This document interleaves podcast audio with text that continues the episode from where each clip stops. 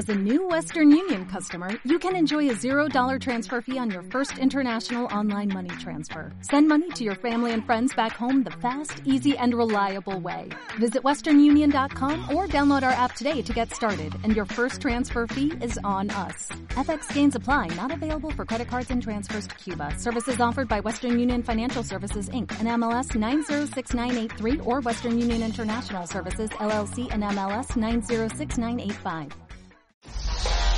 W Radio 96.9. Marta de Baile. Everywhere. So vibrant. Great talent. And so fun. Estamos donde estés. 15 años. Dándote lo mejor. Ladies and gentlemen, it's my pleasure to present 15 años. De Marta de Baile. Absolutely amazing. Cásate con Marta de Baile. Enchúlame el changarro. The Baile Kids. My favorite things. So funny. And his English was abstract. Marta de Baile. Everywhere. Más música. Mejores especialistas. Más invitados. Talented. Estamos en radio, And generous. Por Instagram, Powerful. Spotify, Facebook, YouTube. Twitter. Young woman with big dreams. New content, new ideas, new guests, new season. Marta de Baile. Everywhere. Girls at the party, look at that body, shaking that thing like you never did see. Got a nice package, alright, cause I'm gonna have to ride it tonight. All my girls at the party, look at Edit. Muy buenos días México, esto es W Radio 96.9, transmitiendo desde la Ciudad de México para el resto del país a través de la cadena W Radio y para el resto del mundo a través de wradio.com.mx. Muy buenos días Rebeca Mangas. Muy buenos días, Marta de Baile. Muy contenta, muy feliz de escuchar tu vocecita angelical todos los días y sobre todo hoy muy fresca. Muy fresca, muy contenta. Muy fresca, muy contenta, ¿cómo no? Hoy es martes de Mario Guerra y Mario Guerra va a estar con nosotros. Cuatro cosas no negociables dentro de una relación. ¿Cuáles creen que sean? ¿Cuáles creen que Uy. sean? Cuatro cosas que no se pueden negociar. Punto. Punto y se acabó. ¿Cómo prepararse económicamente para lo que viene? Vamos a hablar con Mario Borguiño porque ciertamente estamos de acuerdo que muchos están sumamente preocupados por el futuro económico de su familia, de la empresa, del país. Y vamos a hablar de, ¿hay algo que podamos hacer hoy para estar menos angustiados en el otoño? De eso vamos a hablar con el gran Mario Borguiño. Alexander Hacha eh, va a estar con nosotros porque como somos en este programa fans de todos aquellos que ejercitan el músculo de la generosidad, no saben qué increíble el proyecto que coordinó Alexander Hacha. Seguimos en pie y es justamente eh, para ayudar a la niñez vulnerable junto con un kilo de ayuda e hizo un proyecto increíble que viene a presentarles a todos ustedes. Y hoy déjenme decirles que es el Día Internacional de las enfermeras y los enfermeros. Y qué mejor momento que celebrarlos que ahora en estas épocas que tantos enfermeros y enfermeras a nivel mundial eh, ahora sí que han dejado hasta la vida, hasta la vida por cuidar nuestra salud. Hoy es el día 75 desde el primer contagio. Tenemos 36.327 confirmados, eh, 3.573 muertos. Y bueno, en, en las buenas noticias es que se dice que hay aproximadamente 7 o 8 candidatas principales para una vacuna para el nuevo coronavirus. Eh, ayer dijo esto el director general de la Organización Mundial de la Salud, que es Tedros Adhanom. Y aunque hay más de 100 candidatas, se van a enfocar y acelerar los procesos de las que tienen pues más, más potencial para tener un resultado antes Claro. de los siguientes 12 meses. Así la situación con la famosa vacuna que estamos esperando todos como si fuera el Mesías Hijo. contra el Si coronavirus. fuera Santa Claus. Exacto, fíjense que ahora los estudiantes en Francia empezaron a regresar a clases, están levantando gradualmente las medidas de confinamiento. El 86% de los centros de preescolar y primaria ya van a abrir sus puertas esta semana. En París abren los colegios el jueves. Eh, y obviamente, con, con todas las precauciones necesarias, los alumnos en Francia van a tener que mantener una distancia física con sus compañeros, lavarse las manos varias veces al día, los maestros tienen que llevar un cubrebocas. Eh, pide López Gatel que por favor No bajemos la guardia. A tres semanas de que termine la Jornada Nacional de Sana Distancia, en teoría, eh, López Gatel, que es el subsecretario de Salud en México, pide que no bajemos la guardia. Hoy durante la mañanera Gatel eh, dijo que aunque estemos en el pico más alto, es muy importante eh, reconocer que eso es lo que está pasando. Estamos en el pico más alto de contagio y que ahora más que nunca hay que guardar su distancia y quedarse en casa si pueden. Y luego, este, fíjense que hoy en la mañana también se firmó un convenio con la Fundación Teletón para reconvertir y utilizar 24 centros Teletón para atender la pandemia del COVID. Entonces, Perlanderos, el presidente de Teletón, dijo que se pondrán a disposición de todas las autoridades federales y estatales un total de 140 mil metros cuadrados eh, para atender esta pandemia en México. Digamos que eso es lo más relevante hasta el día de hoy. Pero yo sí quiero que hoy celebremos todos a las enfermeras y a los enfermeros. ¿Cómo no?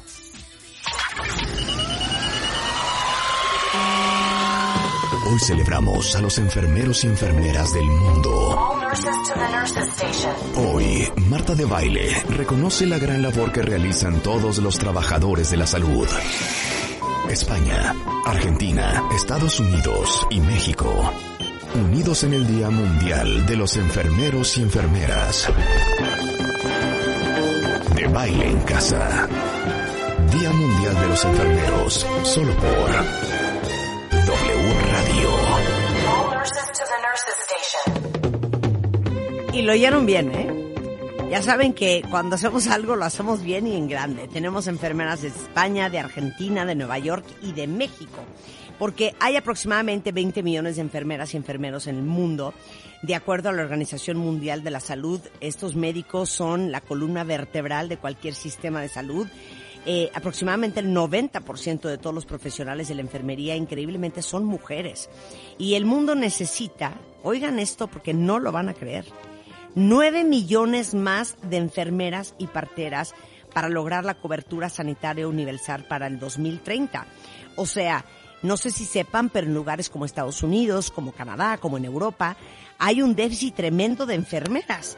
Eh, en México hay alrededor de 315 mil enfermeras y enfermeros, casi la mitad eh, egresados de la UNAM, pero hacen falta 350 mil más para cubrir el déficit generado por el coronavirus. Y en el caso de México, con una población de más de 120 millones de personas, hoy en día hay 2.4 de estos profesionales por cada mil habitantes, cuando deberíamos de tener por lo menos 4.4 eh, por cada mil habitantes. 41% del personal infectado en COVID son enfermeras y enfermeros. Esto confirmado por Hugo López Gatel, subsecretario de Salud. El trabajo que hacen estas mujeres y estos hombres es increíble. Seguramente alguien de ustedes tiene algún enfermero o enfermera en su vida. Yo sí conozco a varios. Y, y- y justamente me decían, es increíble, eh, eh, conozco un par de Estados Unidos que me dicen, es que de verdad no sabes el déficit que hay de enfermeros en Estados Unidos y el dineral que está dispuesto a pagar el sistema de salud eh, eh, a enfermeros y enfermeras titulados, por lo cual, pues miren, es una buena carrera para estudiar. Y para empezar esta gran celebración y este gran reconocimiento, eh, bueno, pues este día se celebra por el aniversario del nacimiento de la enfermera de enfermeras, que es la gran, seguramente han escuchado este nombre, Florence Nightingale que ella fue una enfermera, escritora, estadista británica, eh, lideró el cuidado de los heridos británicos durante la guerra en Crimea y además es considerada la precursora de la enfermería profesional. De hecho, fue la primera mujer admitida en el Royal Statistical Society británica y es miembro honoraria de la American Statistical Association. Y Florence, digamos que puso las bases de la enfermería como profesión. Entonces su trabajo ha sido inspiración eh, para Henry Dunant, eh, fundador, por ejemplo, de la Cruz Roja, y el homenaje a Florence Nightingale eh, en el 2020 ha sido declarado el año de la enfermería y partería, y la OMS eh, y el Consejo Internacional de Enfermería lanzaron una campaña Nursing Now, justamente con la idea de fortalecer esta profesión en el mundo.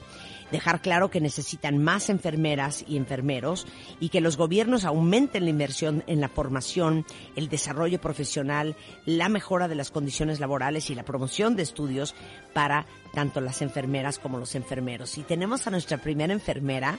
Ella está en España, es Merixel Cascán Montiel, de 42 años, enfermera en urgencias en W Radio. ¡Bravo!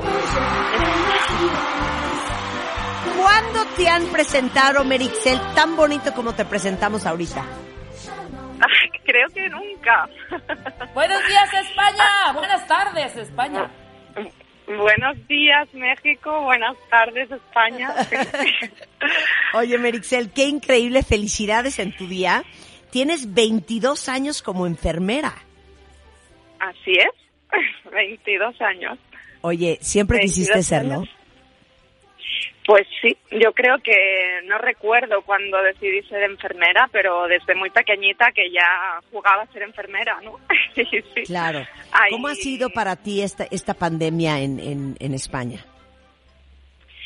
Hombre, pues la verdad, supongo que como en el resto del mundo ha sido muy duro y la verdad es que han sido momentos muy difíciles, ¿no? De, de sentir que estábamos como en una película de ciencia ficción, como en, una guerra donde los enfermeros, médicos, sanitarios en general, mujeres de la limpieza, toda la gente que trabaja eh, para la sanidad, hemos sido como los soldados de primera línea, ¿no? Sin, sin quererlo ni comerlo.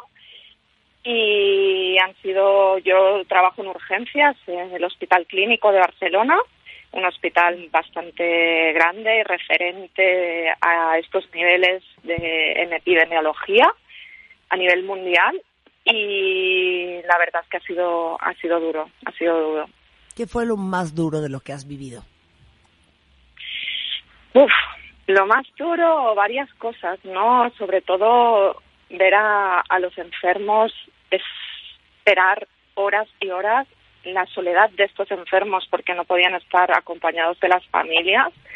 Nosotros en urgencias es un sitio bastante hostil, ¿no? Donde la gente está enfadada, donde la gente nos dice a veces cosas que no son del todo agradables, ¿no? Porque llevan muchas horas y están cansados. Y me ha sorprendido que, que todo el mundo es como que entendía, ¿no? Los pacientes no decían nada, llevaban horas y horas, a veces 12 horas incluso esperando en sillas, ¿no? Que se les atendiera y es como que todo el mundo era consciente de, de la gravedad y la, y la magnitud de la situación, ¿no? Han sido momentos muy duros, ¿no? Noches de, de ver a gente que, que se moría sola, ¿no? Eso yo creo que es lo más duro, ¿no? Sí, la verdad es que el, el hecho de ya es duro, ¿no? En sí la situación de, de que haya tantas muertes, pero realmente no esta pandemia no solo es que haya muertes, sino que la gente encima se tiene que morir sola, ¿no? Dices, guau, es ha sido ha sido duro. Y Meritzel, para, para una enfermera, eh, digamos que gran parte del trabajo no es solamente la cuestión física y ahora más que nunca acaban ustedes siendo hasta terapeutas y apoyo moral. Sí. Para, para los pacientes, pero también para nosotros. Yo cuando empezó toda esta pandemia eh, sentí que mi- entre nosotros, no, incluso mis compañeros, los primeros días cuando empezó el confinamiento más duro, que aquí fue el 13 de marzo, eh, yo sentía que había compañeros míos que, que estaban como irascibles, otros que reían, otros que llorábamos, ¿no? Era como ese soporte tan necesario y tan tan bueno básico no y yo por ejemplo hice bueno creé un chat de familia clinic que se llama así donde todos mis compañeros de, de todas las profesiones ¿eh? también había tecais había también camilleros había señoras de la limpieza. Bueno sigue habiendo porque el grupo sigue abierto eh, creamos un grupo no para que pudiéramos un poco tener ese soporte emocional, ¿no? Un grupo donde cada uno pudiera expresar en un momento dado alguna situación o poner un, incluso un chiste o poner una canción que nos pudiera ayudar, porque realmente a nivel emocional lo, lo que tú dices, ¿no? No solo el cansancio físico que llevamos, sino todo el estrés de lo que supone esta situación, porque claro, evidentemente nadie de nosotros había vivido una, una situación horrorosa como esta. Justamente, porque yo creo pelis. que en su entrenamiento, eh, pues no estaba nadie eh, en, en ninguna parte del mundo entrenado para lo que han vivido países como España, como Italia, como Estados Unidos y como muchos otros que veían eh, la sala de urgencias eh, con una cantidad de pacientes por, por hora que nunca habían visto. O sea, ¿nos das el comparativo de antes y, y después?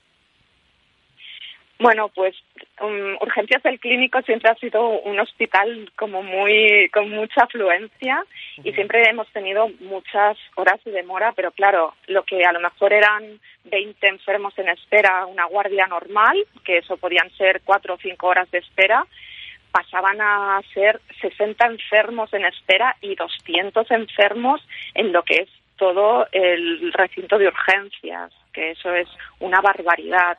La verdad es que lo bueno que tengo que decir es que se hicieron unos circuitos maravillosos donde el drenaje era mm, básico y, y se hizo muy bien porque era un trabajo continuo, una liberación de enfermo, llegaba uno y ya teníamos sitio para ir colocando. Piensa que se han abierto hoteles como hospitales, ¿no? Y entonces hemos abierto salas en por ejemplo, en despachos médicos, UCI se han hecho en despachos.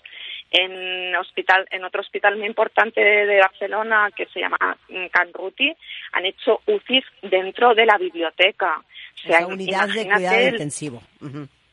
Sí, unidad de cuidados intensivos en bibliotecas. O sea, la verdad es que la logística y cómo se ha gestionado ha sido maravilloso en ese aspecto, ¿no? Bueno, y tienes historias personales bien, bien fuertes, Merixel, sobre todo con, con eh, una compañera tuya que estaba por casarse. Sí, sí, sí, sí, sí. Bueno, Andrea, mi, compi de batallas, porque somos, siempre rotamos juntas. Ella además eh, tiene doble historia porque ella se contagió mm, enseguida, o sea, el día 13 nos confinaban, el día 18 a ella le diagnosticaron un COVID positivo y estuvo muy, muy malita, mucho. Y con el handicap además añadido de que este sábado pasado se tenía que celebrar su boda. Y bueno, eh, ella se recuperó, empezó a trabajar hace un par de semanas y claro, como no, pues nos pusimos todos manos a la obra y bueno, hicimos ahí una una pequeña boda con un vestido hecho de un epi, porque fueron eh, el- mi compañero Vicente, que tiene unas manos mágicas, eh, hizo un vestido de novia con bolsas de basura del hospital, como de epi. Y bueno, le hicimos una- una compañera, su hermana, que tiene una crepería, le hizo una tarta preciosa, le dimos el ramo y fue un momento mágico porque además fue una sobredosis de mm, magia, ¿no? En noches tan duras donde todos estábamos como súper nerviosos, pletóricos, emocionados para que Andrea tuviera ese momento, ¿no? Porque ella llevaba unos días muy triste porque además nos han prohibido cogernos vacaciones, las libranzas, no hemos podido cogernos ningún día durante toda esta pandemia y ella no podía estar en casa con su futuro marido.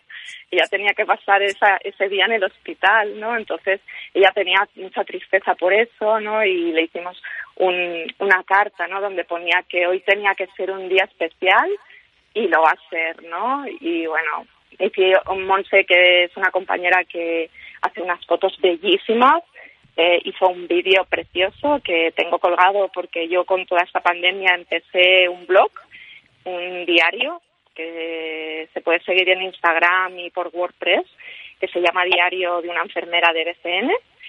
Y allí está colgado el vídeo que es súper bonito y súper emocionante y realmente hay historias muy bonitas que he ido explicando desde el primer día que empezó todo esto y lo empecé como una terapia creo que personal, ¿no? Que tenía que escribir lo que me estaba pasando y lo compartí en un grupo de amigos y una amiga me dijo, Chel, esto lo tienes que compartir. La gente que no estamos viviendo lo que vivís en el hospital, yo he leído esto y de verdad es que os entiendo, entiendo lo que está pasando, ¿no? Entonces, bueno, han sido muchas cosas bonitas. Empecé con una historia de los gorritos, para porque nos faltaba material de protección.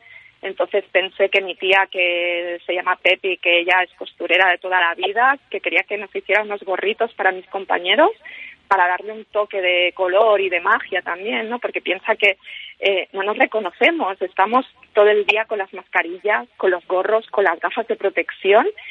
Y mi tía empezó a hacer unos gorritos y esos gorritos se han ido extendiendo, he ido repartiendo gorritos por todos los hospitales de donde tengo amigas trabajando, incluso en Italia ha habido varias personas que siguen mi blog que han empezado a hacer gorritos porque colgamos también el patrón para hacer esos gorritos y hay gorritos hechos en, en muchas partes, ¿no? No sé si, mira, puede llegar incluso a México si la gente No, ahorita vamos a ver los gorritos. Le voy a este pedir a. Giovanni que postee el blog en, en Twitter y que postee unas fotos de tus gorritos.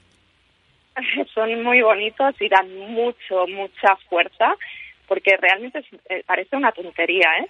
Pero no os imagináis cuando yo por la noche, alguna noche he ido a una sala y les he llevado a una a una unidad de, de cuidados intensivos y les he llevado los gorritos, ha sido como un momento mágico, ¿no? El hacernos la foto, el sonreír, el, no sé, ha sido para mí como dar un, un poco de esperanza, ¿no? De color esperanza, como dice Nelly, que es una, Sí. una amiga mía que me ayuda en el blog a hacer las historias, que ella vive en Miami y me ayuda desde Miami a ver todo esto. Y, y dice ella, esos gorritos son los gorritos que dan color esperanza, ¿no? Y es así, ha sido ha sido el punto, ¿no? Quizá de, dar esa, esa esperanza y, y esa fuerza que todos necesitamos, ¿no? Claro, fíjate que estamos, eh, Merixel, en el momento eh, cúspide, en el pico de contagio en México. ¿Cuál sería tu mensaje para todos los mexicanos que te puedan estar escuchando ahorita a través de este programa y para todos tus Pues- compañeros y compañeras eh, enfermeros y enfermeras? Pues por favor, por favor, que respeten las medidas que está poniendo el gobierno, que la gente se quede en casa, que la gente tenga cuidado de lavarse bien las manos, que sigan todas las medidas de higiene, que sigan eh, todo todo lo que se recomienda, porque es crucial que si la gente hace eso, la, la pandemia va a ir bien. Si la gente no sigue esas normas y no tiene mucho cuidado con todo, eh, realmente el bicho, como le llamamos nosotros, es muy, muy fuerte, es muy jodido, así hablando mal. Y no solo ha matado a personas mayores, sino que yo he tenido gente joven, gente que no tenía ningún antecedente de patología previa y que en horas se ha puesto muy malito y lo hemos tenido que intubar y han estado muchos días en las UCIs intubados. O sea, no, no, no es una broma, eh, se, están, se ha muerto muchísima gente y lo que es básico es que la gente respete todo esto, que se quede en casa, todo lo que el gobierno y todo lo que las medidas de salud pública les están aconsejando. Bien. Y para todas las enfermeras y enfermeros que están justamente ahorita en esa batalla.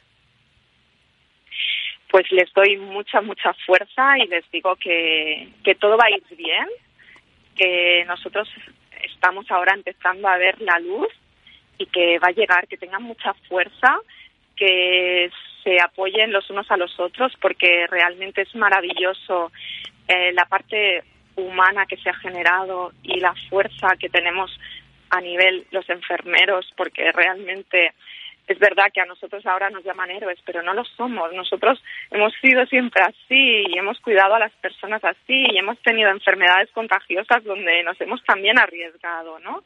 Y les doy toda mi fuerza, todo mi apoyo y que miren los gorritos y se pongan un gorrito de esperanza y, y que sobre todo que, que todo va a ir bien, que todo va a ir bien.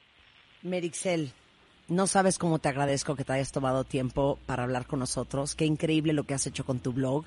Eh, ya ahora pusimos las fotos en, en redes sociales para que también vean tus gorritos y que en una de esas sea inspiración para otras enfermeras, enfermeros y doctores en México a seguir esta lucha contra el COVID. Muchísimas gracias a ustedes por, por escucharme y por poder compartir este ratito. No, hombre, sensacional. Un beso, Merixel, hasta Barcelona, España. Hoy en tu día, muchas felicidades. Muchas gracias, un beso y un abrazo. ¡Felicidades! Un beso y un abrazo. Oigan, regresando del corte, vamos a hablar con Cristian Acosta, que es enfermero, está en Argentina. Después vamos a hablar con María de León, es enfermera del Hospital Northwell Lenox Hill en Nueva York. Y después vamos a hablar con Héctor Solano Ibáñez. Él es enfermero mexicano y todo eso al regresar hoy en el Día del Enfermero y la Enfermera en W Radio. W Radio 96.9. Al aire. De baile en casa. Estamos donde estés. Más música, mejores especialistas, más invitados. Marta de baile, desde casa a tu casa. Marta de baile desde casa a tu casa. Hacemos una pausa.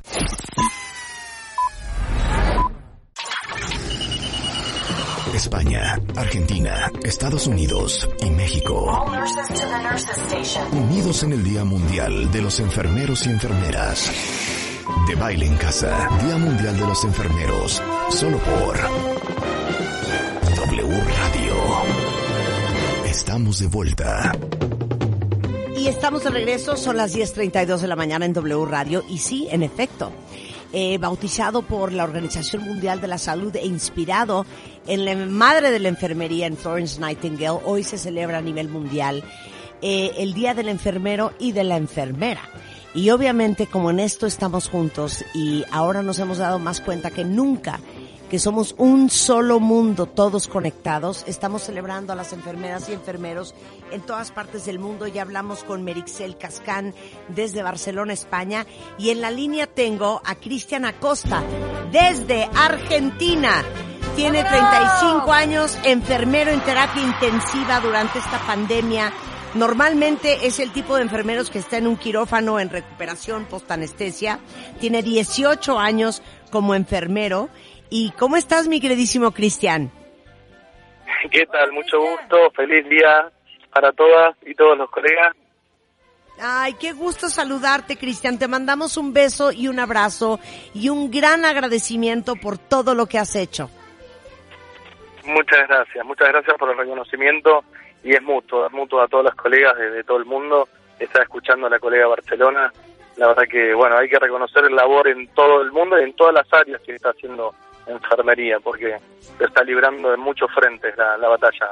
Claro. Cristian, cuéntale a todos en dónde vives, en qué hospital trabajas y a qué te dedicas y a qué te has dedicado en esta pandemia. Bueno, yo vivo en la ciudad de Buenos Aires, en, acá en Argentina, y trabajo en un hospital público del gobierno de la ciudad de Buenos Aires, que es el Hospital Ramos Mejía, es un hospital de agudos, donde somos 540 enfermeros y enfermeras que trabajamos en ese hospital. Y como bien decías, en este momento estoy ejerciendo dentro de la terapia intensiva, que no es mi área habitual de, de desarrollo, como decías, trabajo en quirófano, pero bueno, hace un mes y medio eh, fui designado a la terapia junto con otros dos colegas para poder reforzar ese servicio y prepararnos para cuando tengamos el pico y el aumento de la demanda. Así que, bueno, no, o sea, según perfil eligieron gente para reforzar la- las terapias y ahí estamos. Ahí estamos trabajando ya con pacientes con COVID, eh, pocos por suerte, eh, porque tenemos una incidencia baja en el país, tenemos un gran achatamiento de la curva de contagios eh, gracias a la cuarentena que se aplicó en tiempo y forma a nivel nacional, pero sí estamos atendiendo pacientes con COVID en terapia y en, y en servicios generales. Eh, ¿cómo, ¿Cómo ha sido, Cristian? Compártenos cómo ha sido tu experiencia eh, cómo ha sido la experiencia de Argentina. Le contaba ahorita y seguramente escuchaste a Merixel que eh, nosotros estamos en el pico de la pandemia en México, ya tenemos casi 3.500 muertes y pues una gran preocupación de lo que todavía estamos por vivir. Sí, eh, creo que nosotros lo que tuvimos son momentos de mucha angustia y temor porque no sabíamos cuán efectiva iba a ser la cuarentena eh, obligatoria y preventiva que, decretó el gobierno nacional. Y veíamos que por ahí se estaba trabajando y gestionando a tiempo porque eh, por ahí había intenciones del Ministerio de Salud, pero en lo organizacional de las instituciones no estaban llegando los recursos materiales, los refuerzos de, personal, se veía mucha gente muy estresada y angustiada, con miedo a exponerse, con miedo a contagiar a sus familias, todavía se ve, ojo, porque justamente no no nos estamos acercando al pico de la curva, aún calculamos que en dos semanas aproximadamente, y, bueno, la gente se encontró en el medio de esta pandemia, nosotros por suerte, digo, toda Latinoamérica, pero Argentina particularmente, tuvo una ventana muy grande para poder prepararse, para poder eh, ver datos de los países donde ya habían tenido sus picos, donde ha, han, ha habido resoluciones de, de, la pandemia, o sea, la epidemia local, eh, desde China, bueno, lo que pasó en Italia, en España, son son muestras que a nosotros nos sirven para saber para saber cómo, cómo, cómo avanzar, es el diario lunes, y eso es muy importante. Entonces, eh, estamos preparándonos todos los días, pero sí se nota en toda la población de salud eh, miedo, angustia, mucha ansiedad, mucho estrés, y cuando por ahí la respuesta por parte de quienes toman las decisiones son lentas, no, no, no se nota que haya seguridad, los comités de crisis a veces no consultan a los trabajadores, eh, ahí es donde se genera más, más estrés y más angustia por parte del trabajador. Porque no saben, nosotros ahora por ahí hay días que eh, tardan en darnos el material. Tuvimos media mañana sin barbijos quirúrgicos eh, y tenemos pocos pacientes. Y decimos, ¿qué pasa cuando tengamos la sala llena? Tenemos que trabajar por corte, cuando tengamos que usar tres kits eh, por, por persona, por paciente, o tengamos que usar cinco barbijos, tengamos que usar un N95 más seguido por la cantidad de horas de exposición. Eh, ¿Qué va a pasar? ¿Van a hacer esto, esto mismo? No vamos a, porque alguien que no tenga los elementos de protección personal no debería atender un paciente, ¿qué vamos a, a, a matar a las personas por no atenderlas? Y eso es lo que se genera. Y, y, no, y por eso exigimos y hacemos asambleas y presentamos notas y hacemos denuncias. Decimos, tenemos la suerte de tener eh, esta previsión, esta esta ventana, todavía no llegamos al pico, no la desaprovechemos. Claro, claro. Y, y, bueno, eso es un poco el, el panorama general que estamos viviendo. Eh, todavía la expectativa y la ansiedad esta de que no nos agarre con la guardia baja, que no nos agarre sin los recursos materiales, que no nos agarre sin el refuerzo de personal. Eh, claro. Eso es lo que estamos marcando. Y yo creo que esa es la postura de tantos enfermeros y enfermeras eh, en el mundo y ciertamente en México, la preocupación de no tener todas las herramientas y los elementos para para atender a los pacientes y para salvar vidas, que es para lo que ustedes están entrenados. Eh, ¿Tú por qué decidiste ser enfermero, Cristian? Por mi madre, fue mi, mi inspiración. ¿Por tu madre? Eh, mi ejemplo, sí. Mi madre, licenciada en enfermería, falleció hace tres años, dos años y medio en realidad, por una enfermedad muy repentina, pero eh, fue fue enfermera, fue primera promoción de, de la escuela de donde ella entró a trabajar, que es el Policlínico Bancario acá en, en Capital Federal, en la Ciudad de Buenos Aires. Y bueno, mi mamá enviudó muy joven, a los 29 años, hizo cargo de mi hermana y de mí, y tenía que trabajar doble jornada, y tenía que trabajar las fiestas y demás, y mamé el hospital de chicos. He brindado noches del 24 en, un, el Policlínico Bancario, en guardias de mi madre, acompañándola, y veía la devolución de sus pacientes, eh, la alegría con la que lo recibían, la, la recibían a ella, el agradecimiento y ella también el orgullo que sentía por, por lo que hacía todos los días, a pesar del gran esfuerzo, del sacrificio, eh, y por ahí también destratos por parte de las conducciones de enfermería, eh, porque también sufrió lo peor de la enfermería, lo sufrió en carne propia, eh, pero bueno, ahí hay que balancear y, y por ahí yo lo que tomé también es este, este espíritu de lucha para poder cambiar y que no se repita lo negativo que vio ella en mis, en, en mis colegas y en mí mismo, ¿no? Claro. Eh, y la verdad que bueno, ella fue siempre mi, mi guía, mi, mi, mi ejemplo a seguir en muchos sentidos, porque aparte para mí mi vieja siempre fue la, la mejor persona del mundo que conocí, eh, la más buena, y siempre se entregaba y siempre estaba para quien lo necesite. Y bueno, ella fue quien, quien me, me, me inspiró a ser enfermero. Empecé de chico, a los 16 años en realidad empecé a estudiar, a los 17 me recibí a auxiliar de enfermería, que, que acá esto ya no se, no se estudia más, no, no existe más Sí. la formación de auxiliar, que era de un año. Eh, pero bueno, yo después seguí hasta obtener el título de grado, estudié los cinco años completos y, y bueno, eh, fui desarrollando mi actividad, ahora también trabajo con adultos mayores los fines de semana, que ese es otro rol totalmente distinto del que hago en terapia intensiva, porque son adultos autoválidos, sanos, eh, que los tenemos aislados hace 53 días, y bueno, para evitar que se enfermen, para evitar que se contagien, sin visitas, y bueno, es otro otro tipo de actividad, más de acompañamiento, de distracción, de, de contención por el encierro, eh, Claro. pero, Y, pero y yo creo que tú, eh, Cristian, representas eh, la circunstancia de tantas enfermeras y enfermeros a nivel mundial, que no solamente tienen esta profesión tan complicada, eh, sino también que son padres. Tú, tú eres padre de dos niños.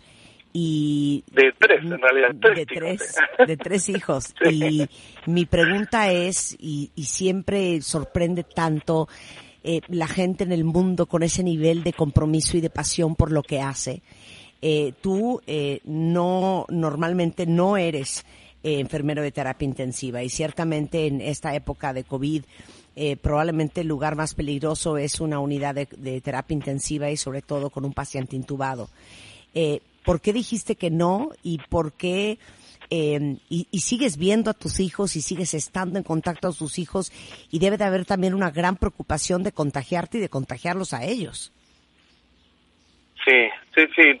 Yo eh, principalmente creo que me preguntaste por qué no dije que no en trabajar. ¿La terapia de eso me preguntaste? Sí, sí, sí. Que porque Sí, con la ah. preocupación de los chicos, ¿no? Sí, yo creo que, no sé, o sea, no, en ningún momento se me cruzó decir que no. En otras circunstancias, si no fuese por, por esta situación, eh, por ahí me, me negaría que me roten sin ningún motivo, o, o sea, que me saquen de mi lugar de trabajo, eh, si no, no es de extrema necesidad. Pero en esta circunstancia en ningún momento se me cruzó por la cabeza negarme a, a ir a la terapia intensiva pensando en esto, en, en que, bueno, necesitaba un tiempo por ahí para, para conocer el servicio, la medicación, el manejo de un paciente respirado que hace tiempo que no, no manejaba. Yo trabajé en guardia hace 10 años atrás en, en urgencias y por ahí uno va perdiendo la habilidad. Entonces dije, no, sí, prefiero ir ahora y no tener que salir de urgencia cuando explote la terapia intensiva y sin el manejo, sin la habilidad, sin el conocimiento de la unidad, sin el conocimiento de mis compañeros, eh, no en ningún momento. Y, y la verdad que el tema del riesgo con los chicos eh, no, no lo veía tan así porque extremo los cuidados en todo sentido, tanto cuando estoy en la calle, en mi auto, eh, cuando voy a hacer unas compras, como lo hago en el trabajo. Por eso soy tan hincha, como se dice, con el tema de la entrega de materiales, en tiempo, forma, calidad. Eh, creo que, bueno, todo el tiempo entre nuestros, entre compañeros, eh, sin tocar susceptibilidades, uno eh, se está corrigiendo constantemente, fíjate que te sacaste esto, fíjate, cuidado que apoyaste acá, eh, la distancia social, tratar de no relajarnos entre nosotros con las medidas eh, y, y ser lo más extremista posible en este sentido, porque justamente tenemos una familia en casa y una comunidad, el edificio de mi casa, eh, mi, eh, a donde yo voy a hacer las compras, yo no, no me puedo convertir en un vector y para eso me tengo que cuidar muchísimo. Claro. ¿Cuál es tu Entonces, mensaje, eh, mi creo que era la, la conciencia. Claro. ¿Cuál es tu mensaje, Cristian, para, para todos los que te estamos escuchando? Enfermeras, enfermeros y, y gente de civil que no se dedica a eso, pero que está eh, igualmente preocupado. A mis colegas, eh, muy feliz día, mi reconocimiento, mi agradecimiento, mis felicitaciones por el rol que cumplen, no solo en este momento, sino siempre, porque para mí es uno de los roles sociales más importantes, el del cuidado. y eso, agradecerles, eh, agradecerles a quienes me, me han formado, a quienes me han acompañado, a los que me siguen formando, porque uno aprende todos los días, a los que me acompañan, a mis compañeros de terapia intensiva que me recibieron con los brazos abiertos en este mes y medio y que me, me tienen paciencia también con algunas cuestiones que, que no que yo desconocía, que me enseñan, que me acompañan, eh, que también me escuchan cuando tengo algo que decir. A, todos los compañeros del equipo de salud que también están en la trinchera trabajando, mi agradecimiento y mis, mis felicitaciones, y todos los trabajadores esenciales que se exponen al salir a la calle, y a la comunidad el agradecimiento por el reconocimiento, porque es verdad, hay un reconocimiento por parte de la sociedad, y decirles que se cuiden, que, que no se expongan, que no salgan si no es necesario de sus casas, que uno entiende el cansancio, el agotamiento del encierro, pero peor es estar encerrado en una habitación de hospital y por ahí peor todavía es que no poder entrar a esa habitación porque el sistema está colapsado. Así que recomendarles que continúen respetando la cuarentena, el distanciamiento social, que sean que, tomen todas las recomendaciones que dan los ministerios de salud de sus países, eh, el lavado de manos, eh, la higiene respiratoria, el tema del toser en el codo, es muy, muy importante para que no colapsen los sistemas de salud y que nosotros podamos darle la atención de calidad que requieren, que necesitan. Así que un abrazo para todos y eso, eh, más que nada. Cristian, te mandamos un gran beso, un gran abrazo. Sabemos que estás sumamente ocupado y te agradecemos por haber compartido tu historia para el resto del mundo y ciertamente para México a través de W Radio. Cristian Acosta desde Argentina. Eh, para todos. Un beso, un abrazo y feliz, felicidades en tu día. Gracias, un beso enorme y gracias por el trabajo que están haciendo ustedes. No, muchas gracias. Bueno, desde Argentina nos regresamos a México. En México, Héctor Solano tiene 33 años, es licenciado en enfermería por la UNAM, tiene una maestría en cuidados críticos por la Universidad Autónoma del Estado de México, es enfermero en el Instituto Nacional de Ciencias Médicas y Nutrición Salvador Subirán, en el área de urgencias, actualmente reconvertido para atender pacientes críticos por COVID. ¿Cómo estás, mi querido Héctor? Hola Marta, buenas, buenas tardes. Muy bien, gracias. Feliz, feliz de saludarte y felicidades en tu día. Justamente, fíjate que ayer eh, tuvimos eh, una, un segmento en el programa de una iniciativa que están haciendo los fotógrafos mexicanos y de otras partes del mundo que se llama Fotos por México, justamente para recaudar fondos eh, para eh, el Hospital de Nutrición, justo donde trabajas tú. ¿Cómo estás? ¿Cómo están y cómo van? Este, antes que nada, buenas tardes a la audiencia y pues afortunadamente estamos bien con salud. Este, la verdad es que la situación, se, conforme han pasado los días, se ha vuelto más crítica. Eh, este, obviamente la población le falta más criterio y educación en cuanto a este tipo de cuestiones. Entonces, este, podría, por ejemplo, decir el día de la central de abastos, ¿no? Que se aguarrató y efectivamente a los 15 días nosotros tuvimos pacientes de la central de abastos.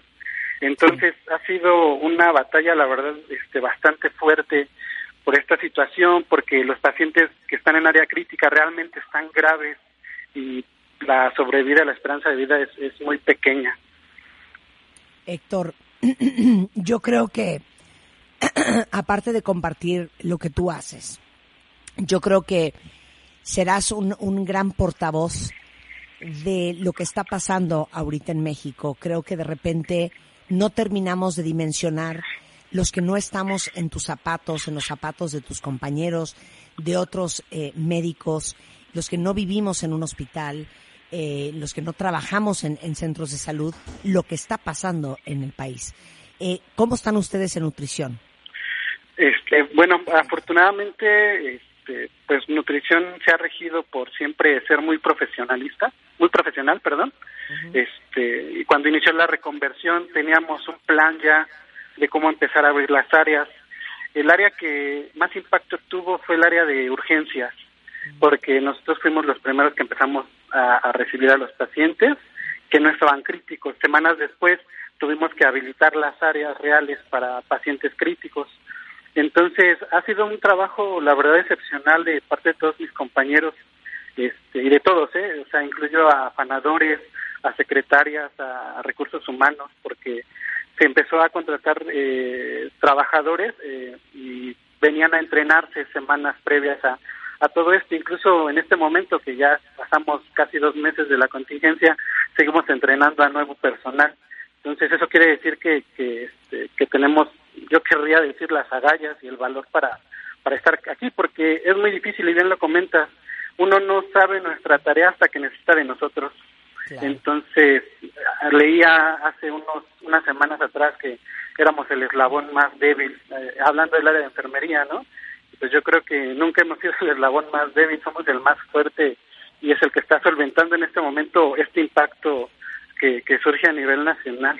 Claro, y en estas últimas eh, dos semanas, Héctor, ¿cómo podrías explicarnos a todos los que no hemos vivido lo que tú viviste? Eh, ¿has, ¿Has visto un incremento en la cantidad de pacientes que se presentan en nutrición a urgencias?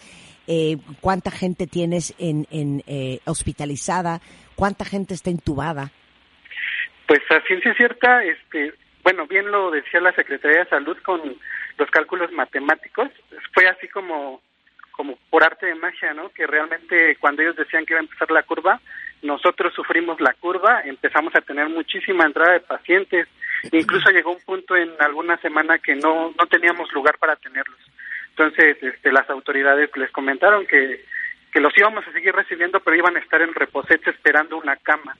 Entonces, este, pues pues la verdad es que la, la población sí sí se quedaba, esperaban hasta dos días, tres días para poder ser ingresados a, a, este, a pisos o si realmente alguien necesitaba este, ventilación mecánica, pues pedíamos que aguantara, este, que su cuerpo aguantara este, el impacto de la enfermedad para poder meterlo a un área crítica.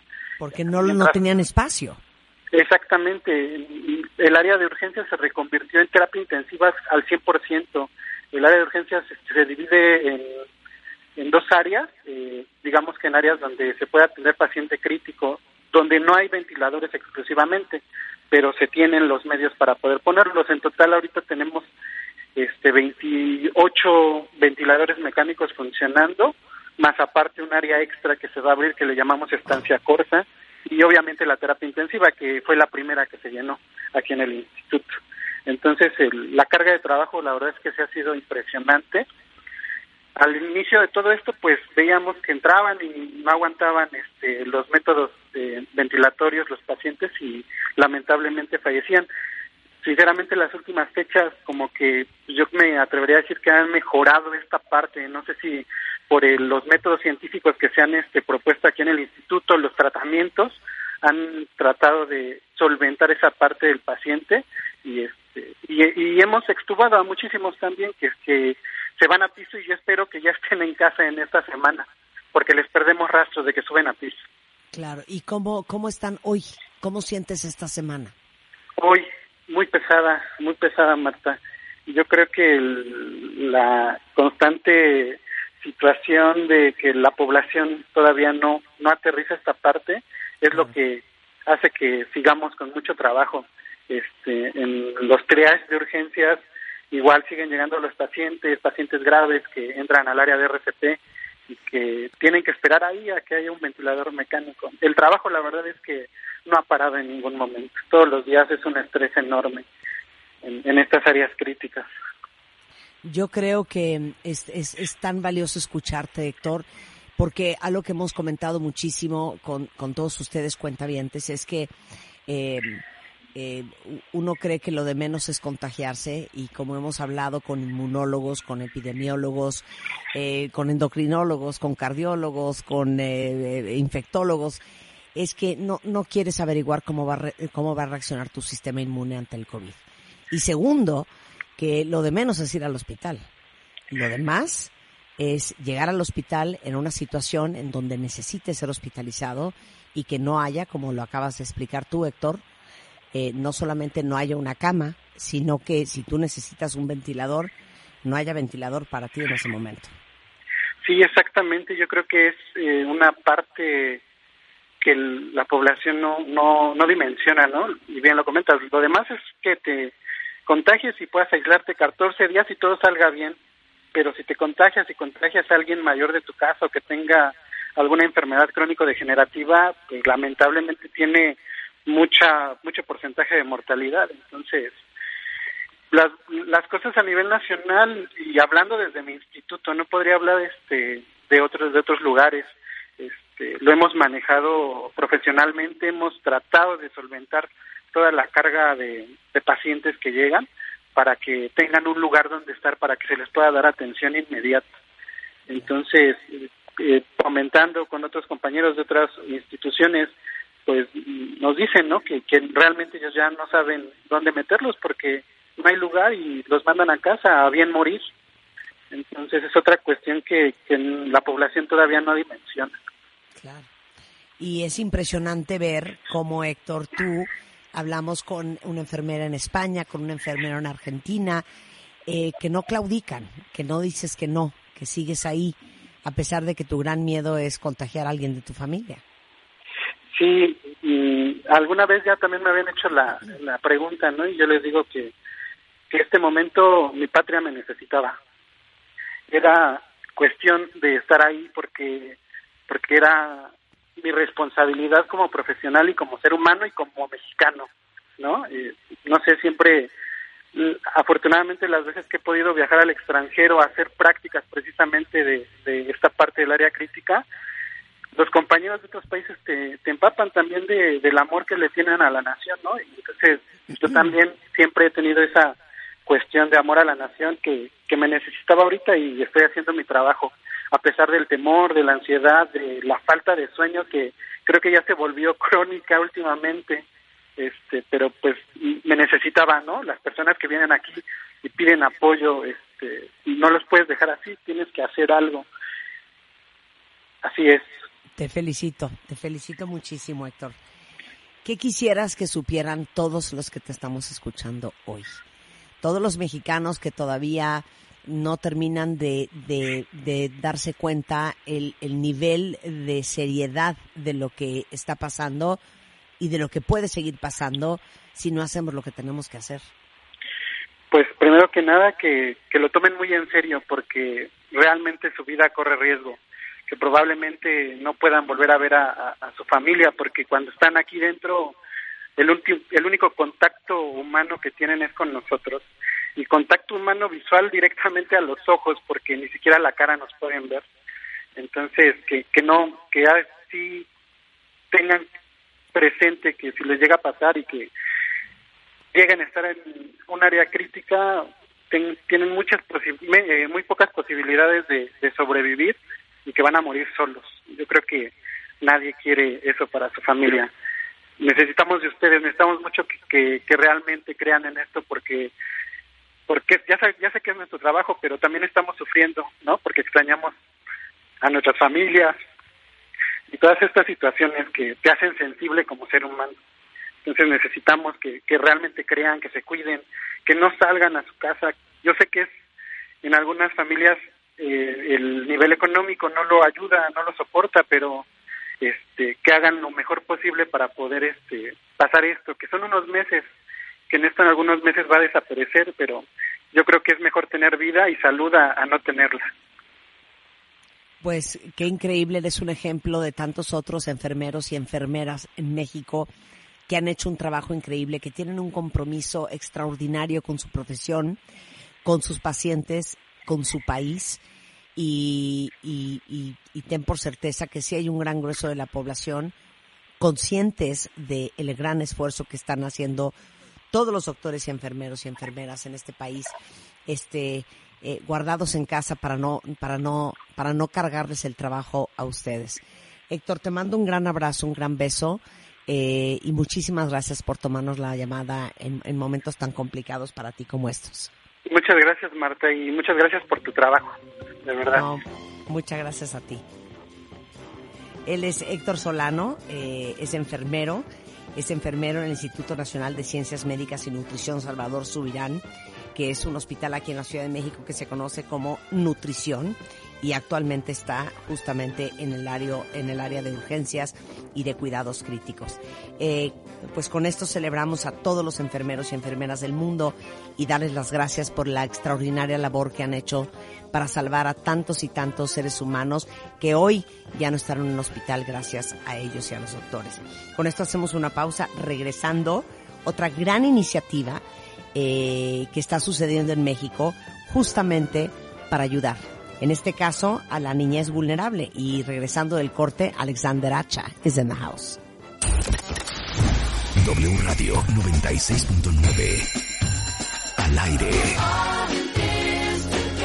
De baile en casa. Estamos donde estés.